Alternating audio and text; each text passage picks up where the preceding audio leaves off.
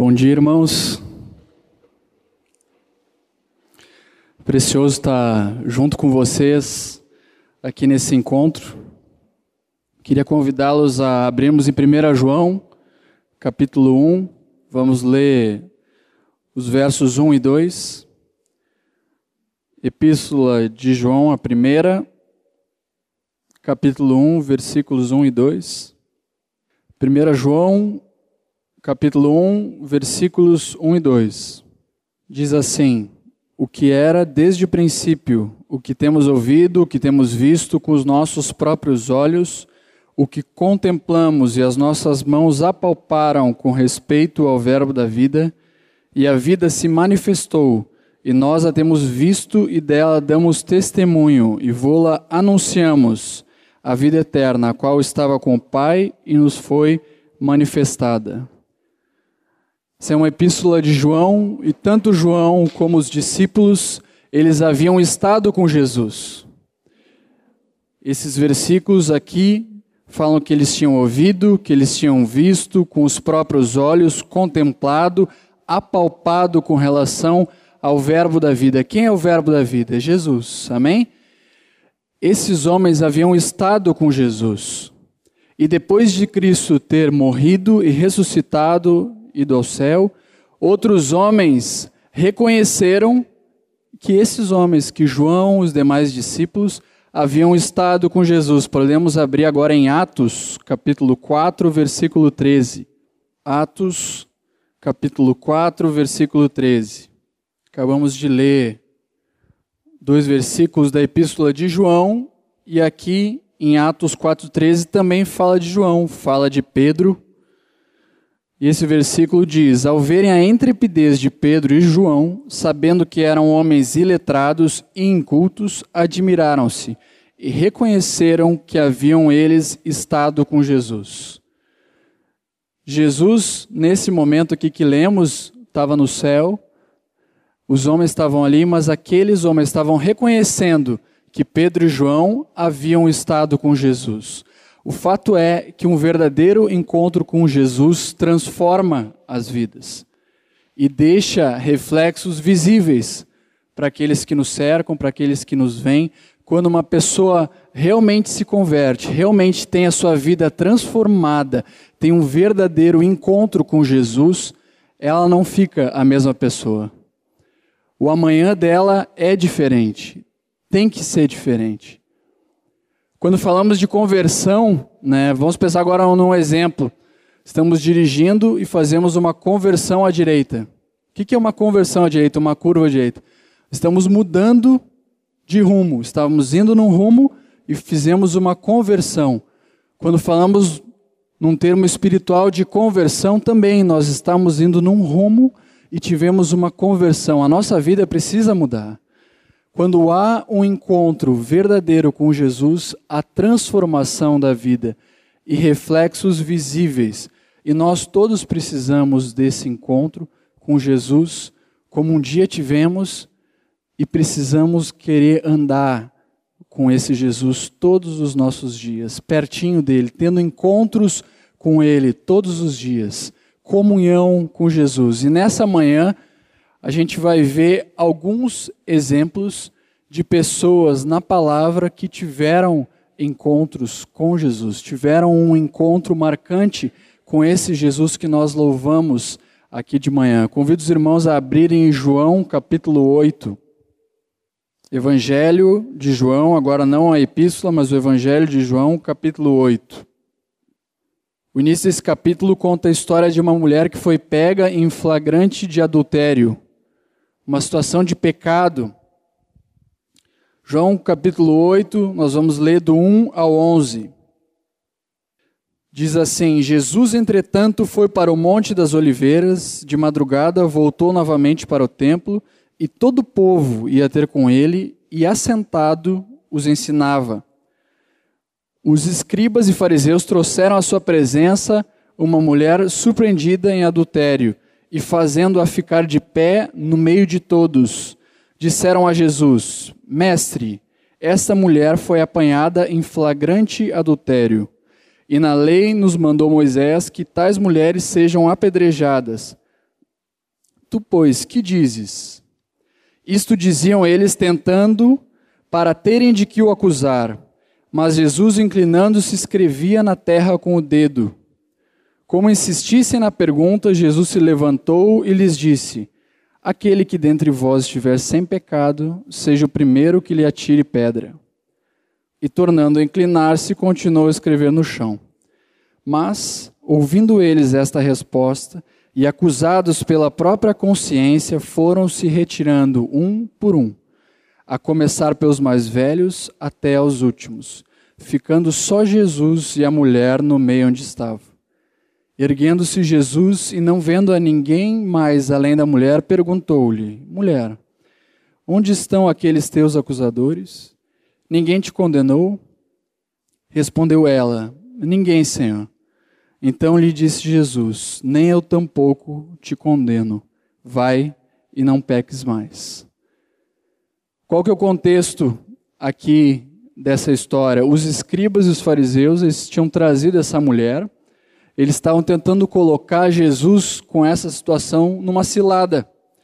No passado, Deus havia revelado a lei a Moisés, e vocês não precisam abrir, mas Levíticos 20, 10 dizia assim: e diz: Se um homem adulterar com a mulher do seu próximo, será morto o adúltero e a adúltera. O adultério era um pecado contra o cônjuge e contra o Deus de Israel, que havia estabelecido uma aliança com o seu povo. Inclusive, a sétima cláusula dessa aliança dizia: Não adulterarás. Quando Deus estabeleceu com o seu povo mandamentos, revelou a lei, a sétima cláusula dessa aliança dizia: Não adulterarás. Ao longo da palavra, a linguagem do casamento é também usada para falar do relacionamento de Deus com Israel, a aliança de Deus com Israel, sendo Israel a esposa e Deus o esposo. E nesse dia, Jesus estava sentado, ensinando, os fariseus e os escribas. Tentem imaginar comigo a cena. Jesus está assentado, ensinando. E os fariseus chegam e trazem a mulher que foi pega em flagrante adultério e a colocam de pé. Jesus assentado, ensinando, e a mulher, aquela que estava em pecado, tinha sido pega em pecado, colocada de pé. Aqueles homens com o diabo tentam acusar, naquele momento tentando acusar, tentando expor, Jesus sentado e ela exposta, aquela que tinha pecado exposta diante de Jesus. E ali, diante dela, estava o esposo de Israel. Diante dela estava Jesus, o homem mais ofendido com o pecado dela, estava ali. Porque ele era o esposo de Israel. Maior do que a traição a qualquer outra coisa ou pessoa, ela havia traído ele. Ele havia sido traído. Jesus é Deus e Deus estava ali sentado ensinando. A traição dela ofendia Jesus acima de qualquer outra pessoa ou coisa. E Jesus estava ali. Jesus estava ali. O Deus vivo que no passado havia escrito com seu dedo nas tábuas entregues a Moisés, agora estava ali escrevendo na terra. O mesmo Deus estava ali, diante daquela mulher, aquela mulher exposta, com seus pecados expostos, seu pecado exposto. Jesus então se levanta e diz: Aquele que dentre vós estiver sem pecado, seja o primeiro que lhe atire a pedra. E volta a escrever na terra. Depois disso, lemos, né, todos foram acusados pela própria consciência e foram se retirando, começados mais velhos, indo até os demais. Ficaram no lugar somente duas pessoas: Jesus e a mulher adúltera, o santo e aquela que tinha pecado, o puro e aquela que estava impura. Só duas pessoas restaram naquele lugar. o varão perfeito de Deus, o justo, o único que ali teria direito de atirar a primeira pedra. O único, só ele sobrou. Todos os outros foram embora, mas Jesus continuou com ela. Ele não tinha pecado, nem dolo algum se achou em sua boca. Ele sim tinha direito. Ela havia pecado. Ele tinha direito de pegar a pedra. Nele não havia pecado. Ele foi o único que restou ali. E como é que é a continuidade da história? Ele então pergunta para ela, mulher, onde estão aqueles teus acusadores? Ninguém te condenou? Ela responde, ninguém, Senhor. E Jesus lhe disse, nem eu tampouco te condeno. Vai e não peques mais. O esposo de Israel perdoou quem havia lhe traído. Ele tinha autoridade para perdoar pecados na terra e no céu. Assim como o Senhor fez conosco, que éramos todos pecadores, cada um se desviava pelo caminho, ele nos perdoou, o seu amor nos alcançou. Deus deu a prova de amor, enviando o seu filho, sendo nós ainda pecadores, como essa mulher. Nenhum de nós era bonzinho e ainda não somos. Nenhum de nós. Quando Deus provou o seu amor para conosco pelo fato de ter Cristo, sendo nós ainda pecadores. Esse amor de Deus é tremendo, irmãos. Esse amor de Deus tem que nos constranger. Temos que entender isso não com a mente, mas com o coração e nos apaixonarmos por esse homem que já traímos tantas vezes. Esse homem que nos amou quando nós não o amávamos. Esse Deus que se fez homem e habitou entre nós. O Senhor fez conosco assim como fez com essa mulher. Primeiro exerceu sua misericórdia, dizendo para mim e para ti: Eu não te condeno, eu te perdoo. Eu justifico a tua vida por meio do meu sangue. Ele é quem nos salva, amém? Jesus é quem nos salva. Um dia nos convertemos, falamos de conversão aqui antes um dia nos convertemos a Ele. Isso fala de um início, assim como naquele dia aquela mulher estava tendo um novo início da sua vida. Ela estava tendo um encontro com Jesus. E ele começa dizendo ali para ela nessa parte final: Nem eu tampouco te condeno. Isso fala do passado, fala do que ela já havia feito, fala da justificação. Isso é uma interpretação da justificação de que Jesus faz com cada um de nós. Mas não termina aí. A nossa vida com Deus não termina na salvação, na conversão, nesse primeiro passo. Na sequência, ele diz: vai e não peques mais. E a mesma coisa conosco. Nós nos convertemos, nós chegamos ao Senhor, conhecemos a Jesus como Senhor e Salvador. E na sequência, somos conduzidos a um caminho de santificação de ir e não pecar mais. E isso fala do nosso futuro. E o futuro daquela mulher era ir e não pecar mais. Isso é santificação. Então, esse versículo resume a nossa vida. Nem eu tampouco te condeno. Vai e não peques mais.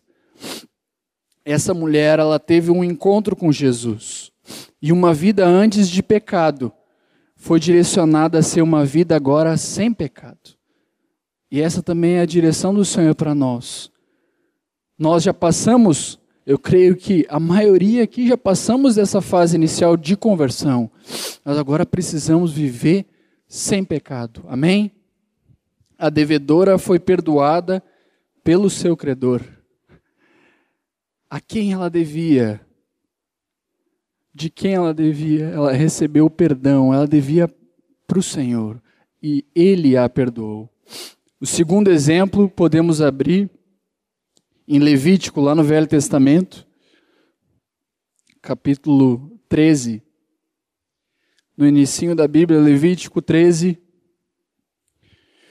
Primeiro exemplo, então, de pessoa que teve um encontro com o Senhor foi a mulher pega em flagrante de adultério, uma situação de pecado.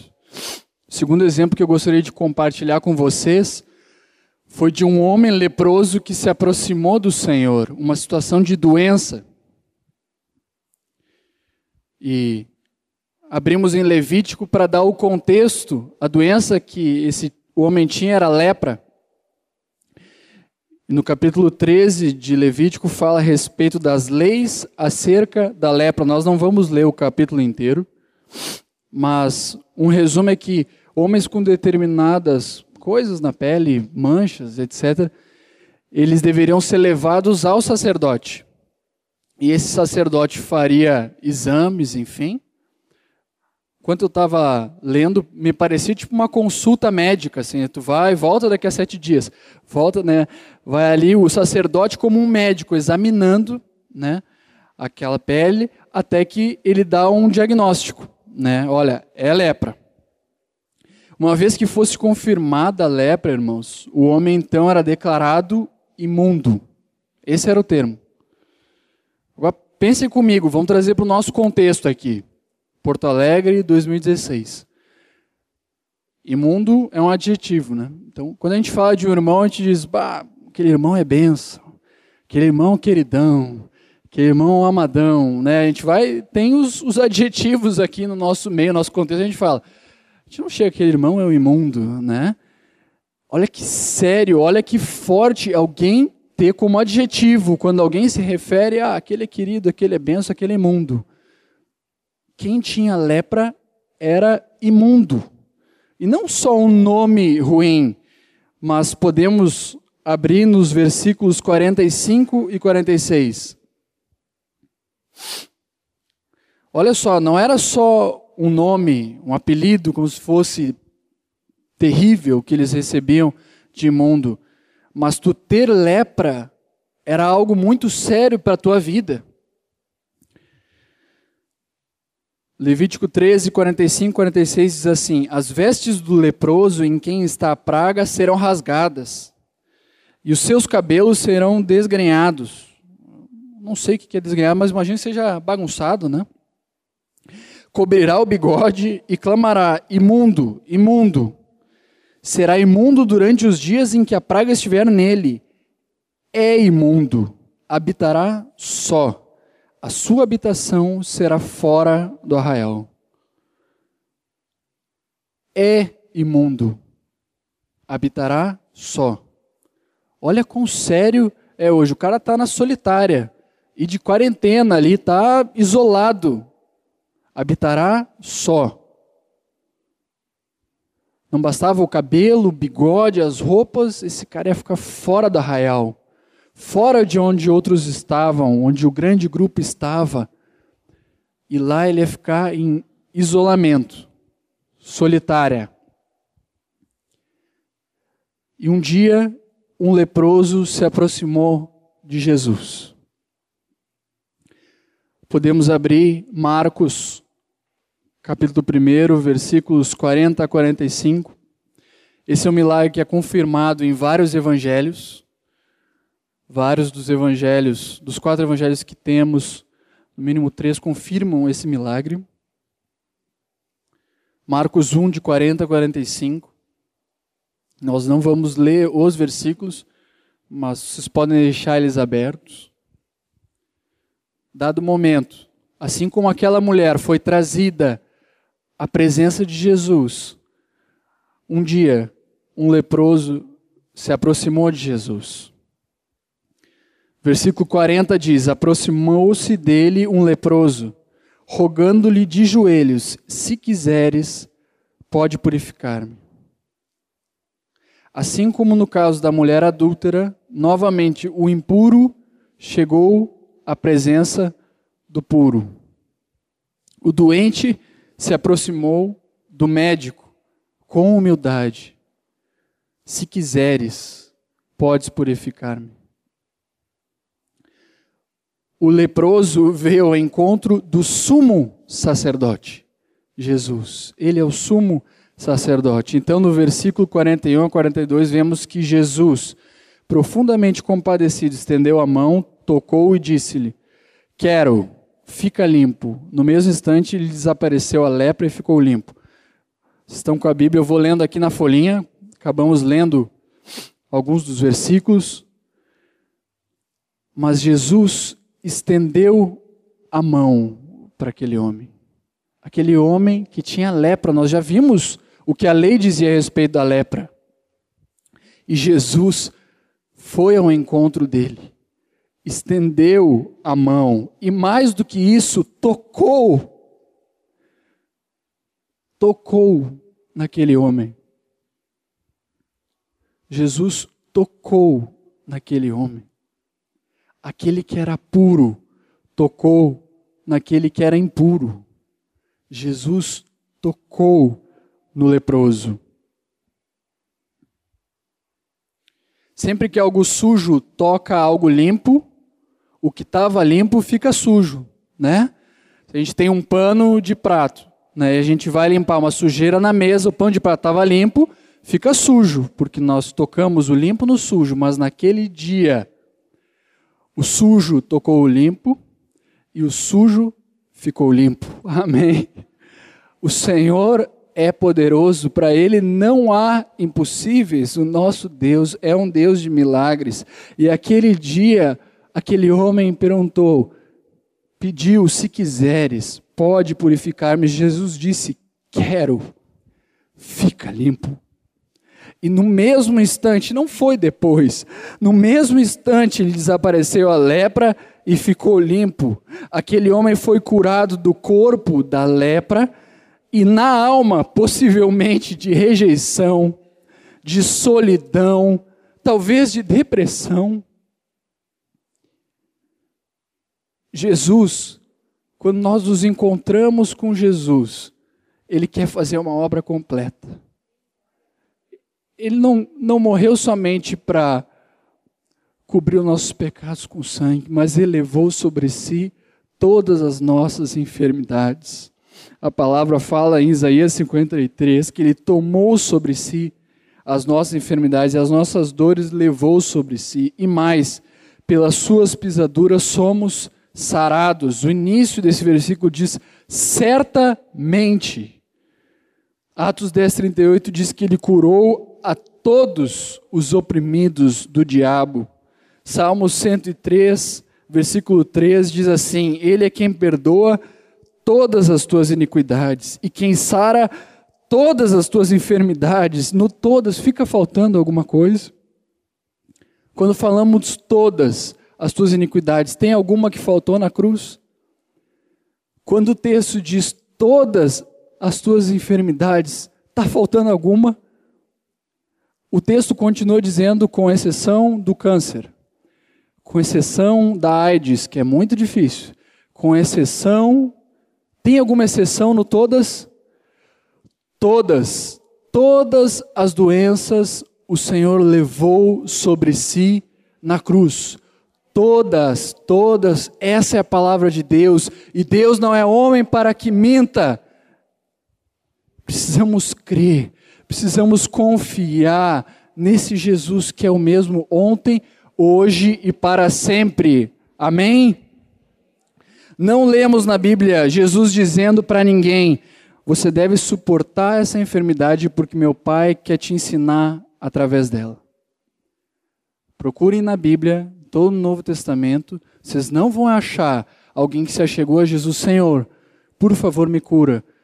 Não, isso é para tu aprender. Isso é para tu aprender e para que tu vai ser aperfeiçoado por meio da sua doença os que se achegavam a Jesus com fé, a resposta dele era a cura. Amém? Precisamos crer no Senhor, precisamos confiar no que a palavra diz, não no que nossos olhos veem, não no que o nosso corpo, essa carcaça, sente, mas no que Deus diz, seja Deus verdadeiro e todo homem mentiroso, a começar por mim. O que eu sinto não importa, o que a palavra de Deus diz, isso é a verdade. e nisso eu tenho que colocar a minha fé, e nisso eu tenho que colocar a minha confiança. Não importa o diagnóstico, meu Deus é maior. Meu Deus está acima de qualquer diagnóstico. Ele um dia repartiu sabedoria para que um médico te desse um diagnóstico. Ele é quem criou o corpo do homem. Deus é poderoso, ele sabe o quando, ele sabe o como, mas o fato é que a vontade dele é que os homens sejam curados, senão, vamos, fazer um raciocínio: Jesus veio e a comida dele, e a comida dele consistia na vontade do Pai, e realizar a sua obra. O que, que ele fez? Ele andou por toda parte fazendo bem e curando a todos os oprimidos do diabo, porque Deus era com ele.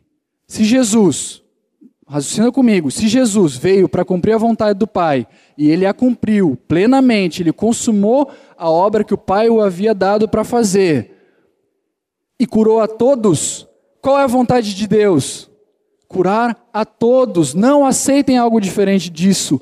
Rejeitem. Façamos um exercício em fé. Todos que se achegaram ao Senhor com fé foram curados. Nós não vemos exemplos diferentes disso na palavra. Não vemos exemplos diferentes disso na palavra. Precisamos crer que Ele é o Filho de Deus e que Ele habita em nós por meio do Seu Espírito, que Ele está aqui hoje, e Ele é o mesmo hoje, e amanhã, e depois de amanhã, e por toda a eternidade. Ele é o Cordeiro, Ele é digno, e Ele não é menos poderoso hoje do que Ele era quando esse leproso foi tocado e instantaneamente foi curado. Cremos no Senhor. Um último exemplo. Falamos de uma mulher pega em flagrante de adultério. Uma situação de pecado. Também um exemplo de um homem leproso numa situação de doença. O último exemplo que vou repartir com vocês é de um fariseu chamado Saulo numa situação de incredulidade, religiosidade. Qual era o contexto? A palavra nos dá um resumo de quem era Saulo. Diz assim que ele era circuncidado ao oitavo dia, da linhagem de Israel, da tribo de Benjamim, hebreu de hebreus, segundo a lei, fui fariseu. Segundo o zelo, perseguidor da igreja, segundo a justiça que há na lei, irrepreensível, diz Filipenses 2, Filipenses 3, de 5 a 6. Esse era o homem.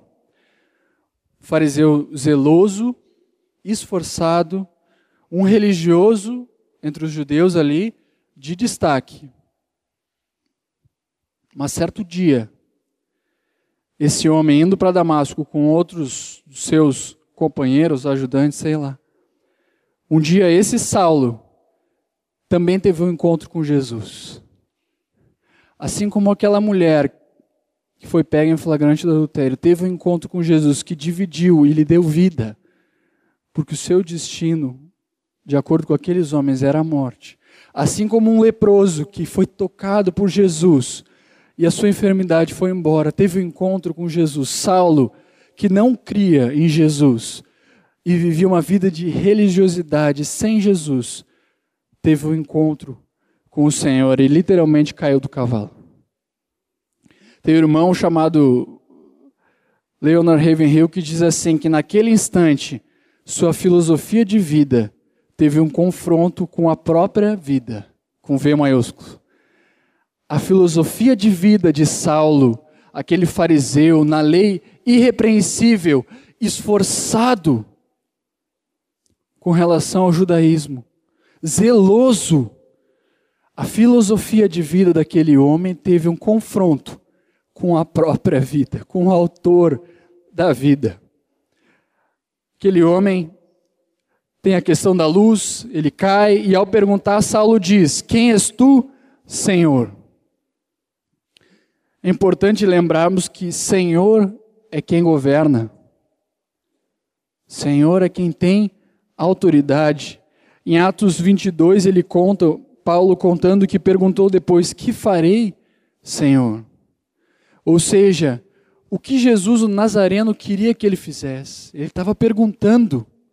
Aquele irmão, depois se tornou irmão, mas aquele homem que era perseguidor da igreja, estava reconhecendo aquela voz que com ele falava, aquela luz, como Senhor.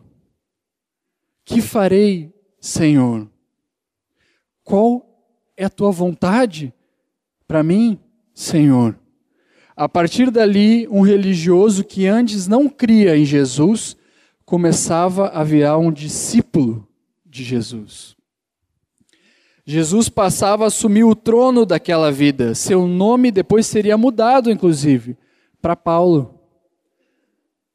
Algumas pessoas que tiveram encontros com Jesus tiveram seu nome mudado. Saulo vira Paulo, Pedro, Abraão, Jacó, Israel. Homens que tiveram encontros com Deus. Com a sua vontade rendida, depois Paulo, escravo de Cristo, fez muito, muito mesmo pelo Senhor e pelo Evangelho. Esse homem teve um encontro no caminho de Damasco com aquele a quem ele perseguia, com aquele em quem ele não cria. Esse homem saiu de uma vida de religiosidade e incredulidade e se tornou um discípulo de Jesus. Irmãos, talvez hoje tu tenhas entrado nesse salão com consciência de pecados, como o primeiro exemplo aqui dado da mulher Talvez tenha algo ou algumas coisas na tua vida que tu sabe que estão erradas, que tu tem consciência que estão erradas, que precisam ser acertadas com Deus, ou talvez ao longo desse encontro o Espírito Santo foi te lembrando e te convencendo de pequenas ou outras coisas que precisam ser acertadas com esse Jesus. Talvez tu entrou nesse salão e há anos tu tens sofrido com uma ou mais de uma enfermidade que tem afligido o teu corpo, talvez também a tua alma. Ou talvez tu entrou aqui sem ter entregue totalmente o governo da tua vida ao Senhor. Tu até conhece Jesus, convive com Ele, vem nos encontros, Pode ter um discipulador, pode ter. Mas existem áreas na tua vida que tu te dá ao direito de governar.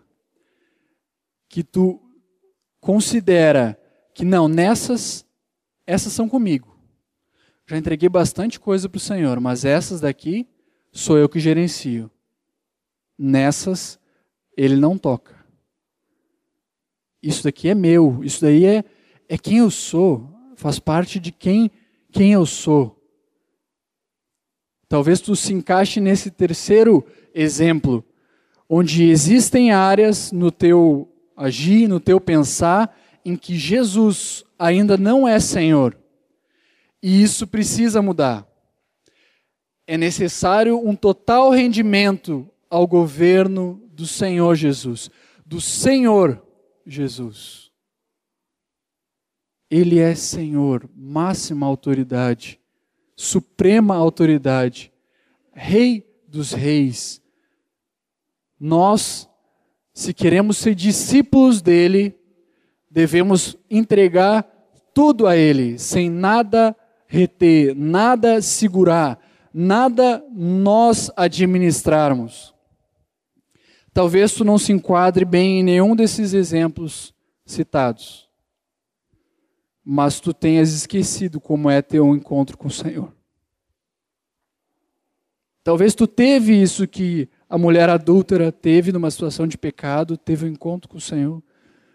Talvez no passado tu teve uma experiência de cura, onde o Senhor te curou de uma doença, como o leproso que foi tocado pelo Senhor. Ou talvez um dia tu caiu do cavalo da tua vida da tua incredulidade, da religiosidade e te tornou um discípulo do Senhor, mas talvez tu tenha esquecido como é isso. Quão bom é estar pertinho, não um dia, não na memória, mas todos os dias, desse que é o nosso amado Senhor. Tem esquecido o privilégio de estar com Ele. A riqueza que existe está aos pés do Senhor.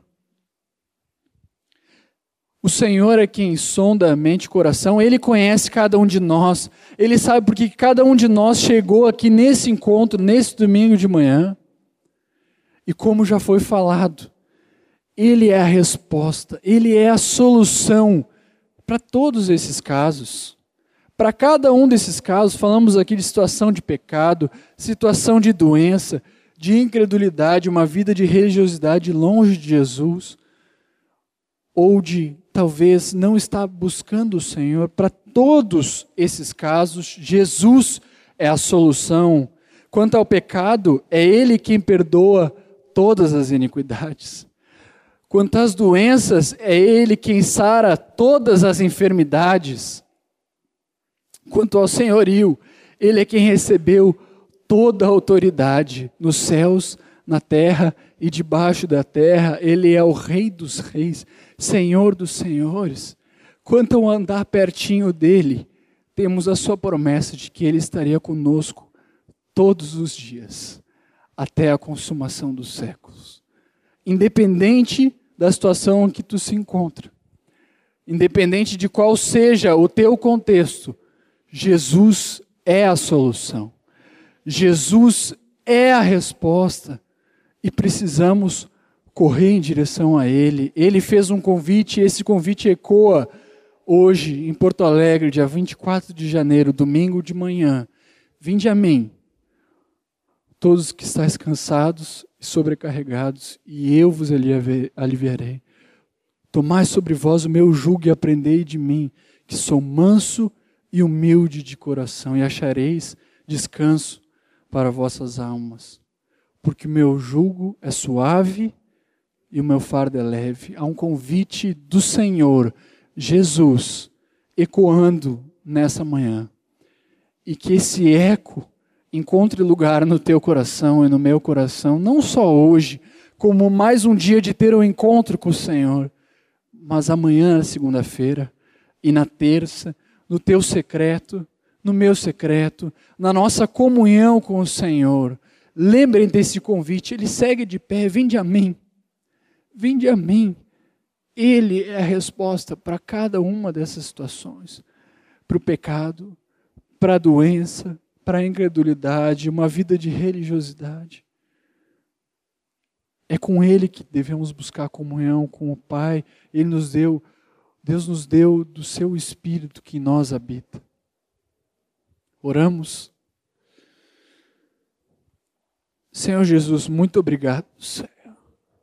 Muito obrigado, Senhor, por tu ser a solução, Senhor. Tu és a solução, Senhor, para todas as coisas, Senhor.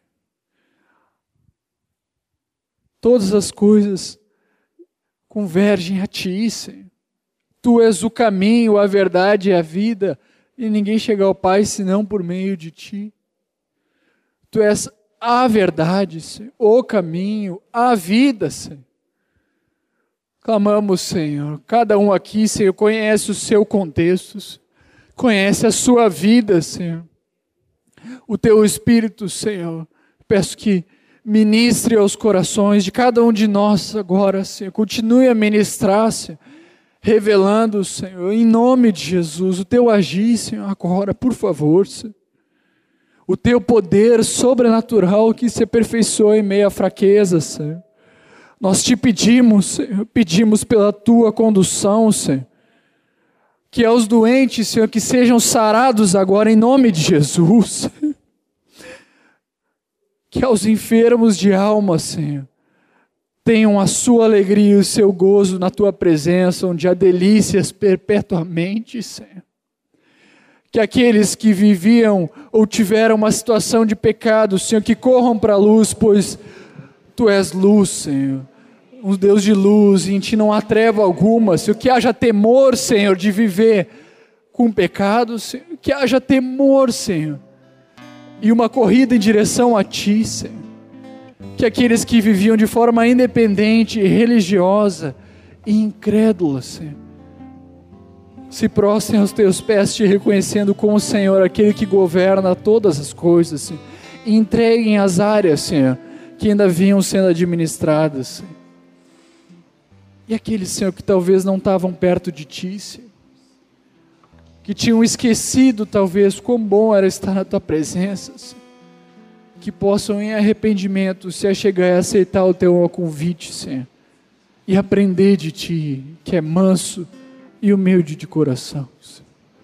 Obrigado, Senhor, por essa manhã, Senhor, obrigado pelo privilégio de poder estar junto aqui com meus irmãos, Senhor, pelo convite, Senhor, recebido, Senhor te peço, Senhor, que o teu Espírito ministre a todos nós, a tua graça, Senhor, a tua cura, Senhor, o teu governo, Senhor, em nome de Jesus.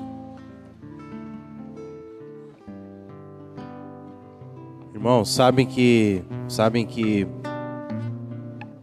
alguns de nós podem podem estar com como esse leproso que precisa do toque de Jesus na sua alma e que precisa da cura física. Outros podem estar como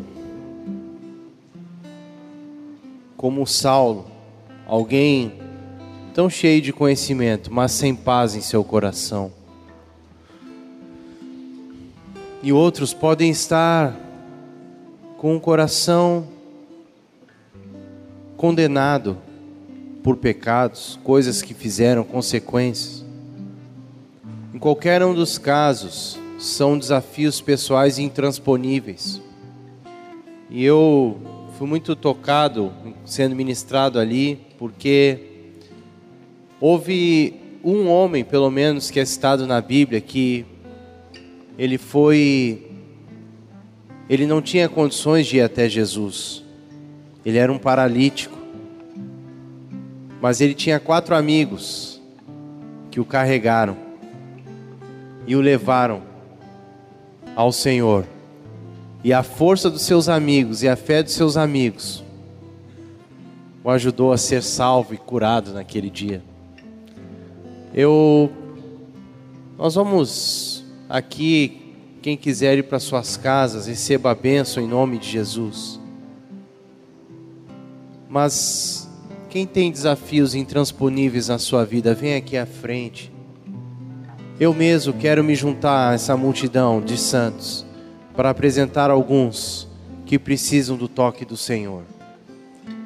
E como amigos do paralítico, nós podemos fazer esse papel uns com os outros.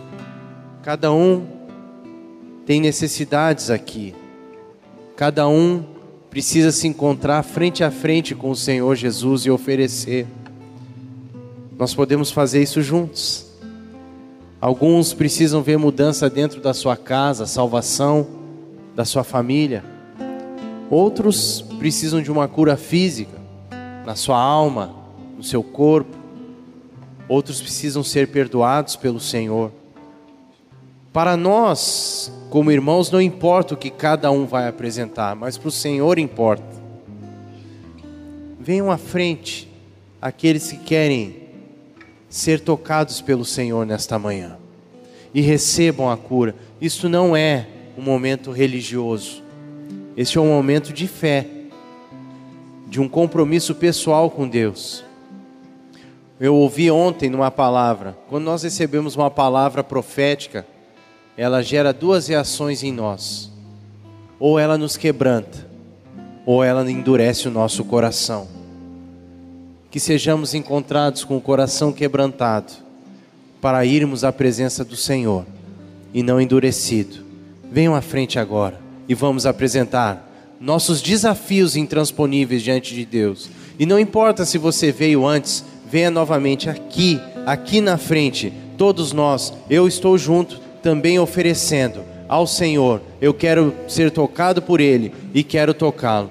Quem quiser ir para sua casa está abençoado em nome de Jesus, irmãos. Mas quem quiser vir aqui à frente, nós vamos nos apresentar diante de Deus.